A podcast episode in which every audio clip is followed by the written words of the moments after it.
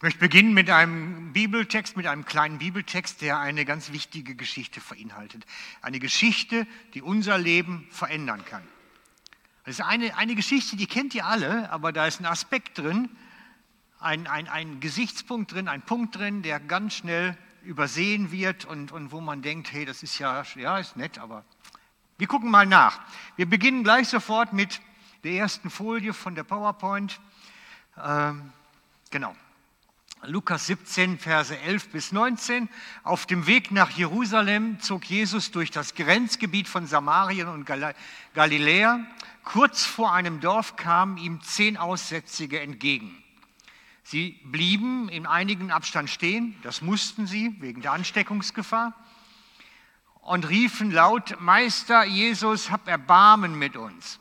Jesus sah sie an und sagte zu ihnen, geht und zeigt euch den Priestern.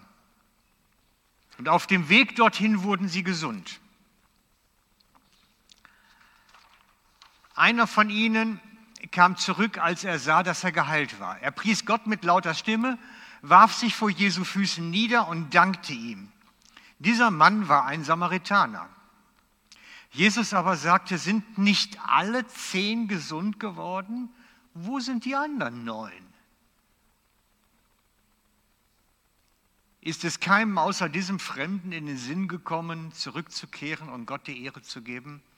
Dann sagt er zu dem Mann, steh auf, du kannst gehen, dein Glaube hat dich gerettet. Die Geschichte kennt ihr alle, wahrscheinlich alle mal gelesen oder irgendwo gehört. Und ich habe mich gefragt, was war jetzt mit den anderen neun gehalten? Sie sind ja alle zehn geheilt worden auf dem Weg zum Priester. Was, sind, was war da bei denen? Was hat ihnen so, was ist da bei ihnen abgegangen? Dass sie nicht gegangen sind. Und ich habe mal so versucht, so ein bisschen in, in ihren Schuhen zu stehen, so wie ich das auch oftmals höre oder erlebe mit einigen Geschwistern. Denn möglicherweise sagten sie sich ja, vielleicht hat mich ja Jesus gar nicht geheilt. Vielleicht kommt das ja gar nicht von ihm, sondern das ist zufällig gewesen. Freunde, solche Geschichten habe ich. Als ich, als ich diese Geschichte mit meiner Prostata-Geschichte bei, bei Bekannten erzählt habe, die nicht Christen sind, haben die sofort als erstes gesagt, der CT war kaputt, die Diagnose war falsch. Und das kann auch bei Christen passieren, dass wir in unserem Herzen die Sachen irgendwie plötzlich niedermachen, anders sehen. Plötzlich haben wir eine andere Sicht. Plötzlich sehen wir das nicht mehr, was Gott getan hat. Denn ich meine, gucken wir uns die Situation mal an. Jesus hat die zehn Leprakranken nicht berührt, nicht berührt.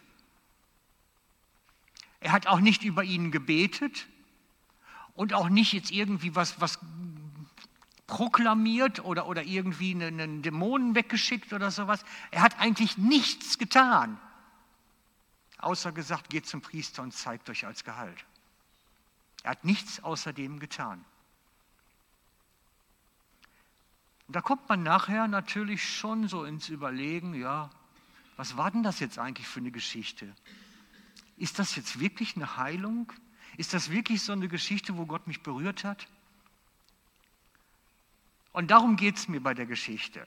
Ich glaube, dass wir alle Gottes Wirken viel mehr erleben, als wir es selber wahrnehmen oder auch uns bewusst machen. Und wir oftmals auch sein, sein Wirken wie klein machen, wieder im Herzen, und es unbedeutend machen.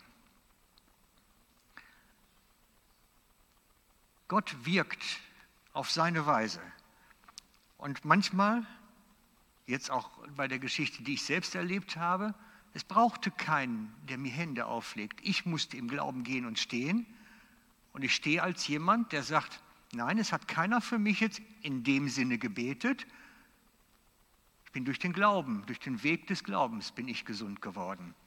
Und so ist es bei Ihnen auch. Und ich stehe dazu. Und dann braucht es dieses dazu stehen. Der Herr hat etwas getan. Punkt. Es gibt diese Gedanken nachher. Wir erleben etwas und dann kommt es so, dieses, das läuft dann in uns ab. Ich weiß von vielen Geschichten, unter uns als Gemeinschaft, wo Gott gewirkt hat und wo das wie flach gemacht wird nachher, so wie plattgewalzt.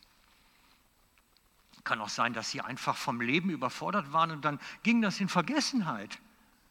Weißt du, die kommen nach Hause, waren ausgesondert von der ganzen Gesellschaft, die zehn, und kommen zu Hause zu den Familien zurück, zu den Kindern zurück. Alle freuen sich, großes Fest, Party. Und dann kommt der Alltag, sie müssen wieder arbeiten gehen, für Geld und Ernährung sorgen. Ach ja, Jesus müsste man ja eigentlich auch noch hingehen irgendwie. Und es geht so in Vergessenheit. Auch das gibt's. Und das gibt's auch bei uns. Wir hängen monatelang dran, beten für etwas und dann kommt es und dann kommt der Alltag wieder. Und dann geht es wie in Vergessenheit. Und es ist so wichtig, dass wir uns dann immer wieder bewusst machen, hey, nein, Gott wirkt das, dass, damit er Ehre bekommt. Darum geht es. Wer kriegt die Ehre für dein Wirken, für dieses Wirken? Wer kriegt die Ehre? Darum geht es. Wir sollen Gott die Ehre geben. Wir sind bei dem Wirken Gottes eine Randarabeske, eine Randerscheinung. Es geht darum, der Heilige Geist wirkt, damit Gott und Jesus die Ehre kriegen. Darum wirkt er. Darum geht es im Kern. Freunde, wenn, wenn, es geht nicht darum, dass ich jetzt von, von möglicherweise wenn das jetzt eine ganz schlimme Geschichte bei mir gewesen wäre, von einer tödlichen Krankheit geheilt worden wäre. Denn mein Ziel ist der Himmel, daraufhin lebe ich ja. Da, da, da will ich ja hin. Es geht, wenn Gott heilt, berührt, geht es darum, dass Jesus Ehre kriegt. Dass Jesus Ehre kriegt. Darum geht es. Und einen wichtigen Satz dazu, ist passiert, als Jesus nach Jerusalem eingezogen ist. Wir gucken uns den Vers gerade mal dazu an. Während, na, genau, das ist das, was er sagte. Ne, gib mal ruhig. Wenn sie schweigen, die, Stein, äh, die, die, die, Leute, die was erleben jetzt, oder wenn, die, wenn sie, die Zeugen, die was erleben mit dem Heiligen Geist, wenn sie schweigen bei dem Ehre geben, bei Gott groß machen, wenn sie schweigen, werden die Steine schreien. Ich finde das ja so spannend. Also ich würde gerne mal Steine schreien sehen. Aber das ist nicht das Ziel der Geschichte. Deswegen sollten wir jetzt trotzdem den Mund aufmachen. Also gucken wir uns mal die ganze Geschichte an.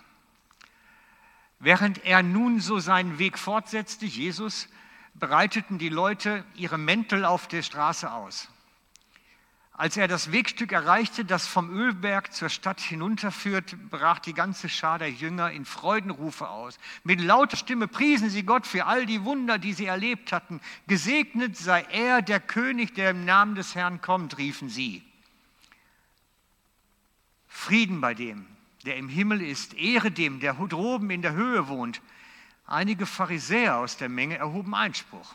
Meister, sagten sie zu Jesus, verbiete es deinen Jüngern so zu reden. Doch Jesus gab ihnen zur Antwort, ich sage euch, wenn sie schweigen, werden die Steine reden. Das ist der Punkt. Wenn sie schweigen, die Menschen, die was erlebt haben mit Gott, die die Wunder gesehen haben, miterlebt haben, wenn sie schweigen, werden die Steine reden. Darum geht es. Wer kriegt die Ehre? Wer kriegt die Ehre? Wenn Gott etwas tut in unserem Leben, dann macht er das, damit er Ehre bekommt. Wir sollen darüber reden, über seine großen Werke. Und das ist das, was ich euch aufs Herz geben möchte. Wenn du etwas erlebst mit Gott, berichte darüber. Es ist so wichtig, damit Gott das nächste Mal auch wieder wirkt. Ich frage mich nämlich, was wäre denn gewesen, wenn die neun Jünger, wenn einer von denen nachher wieder ein Problem gehabt hätte? Ein Jahr später, zwei Jahre später, einer von den neun Geheilten kommt zu Jesus und sagt, oh, ich habe wieder ein großes Problem, du musst eingreifen. Ich, ich, das ist hypothetisch, ich weiß nicht, wie Jesus reagiert hätte. Ob er ihm was gesagt hätte, wie ist dein Erinnerungsvermögen? Ich, ich weiß es nicht. Aber ich glaube, das ist meine Vermutung, dass Gott erwartet, dass alle zehn Ehre geben. Alle für das, was er tut. Und dass er das auch sieht und nicht vergisst. Und deswegen lade ich euch ein, erzählt von dem, was ihr mit Gott erlebt. Wo er eingreift, wirkt, Dinge tut, erzählt es. Damit Gott in eurem Leben wirkt, erzählt es. Unser Gottesdienst ist fast immer offen dafür. Wir können fast jeden Sonntag damit kommen und was bringen. Kommt vorher zu uns, erzählt uns, dass wir es gescheit einbauen können in den Ablauf aber erzählt es den anderen. Gott wirkt. Wir sollen uns einander ermutigen mit diesen Geschichten, damit Gott die Ehre kriegt. Das ist das Zentrum, das ist das Ziel. Amen. Machen wir jetzt. So. Und ich hoffe, jetzt haben wir mal ein paar Sonntage mit Zeugnissen immer. Damit nicht die Steine reden müssen.